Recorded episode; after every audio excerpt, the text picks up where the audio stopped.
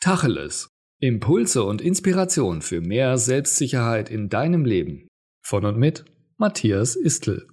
Jetzt mal Tacheles. Du bist, was du denkst.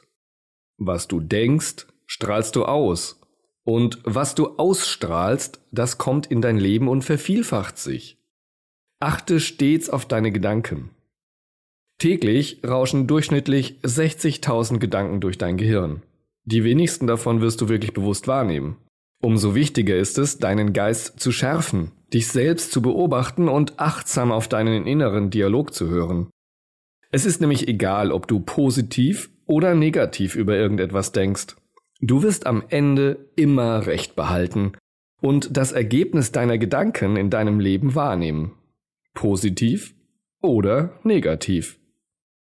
Also, halte das Gedankenkarussell mal an.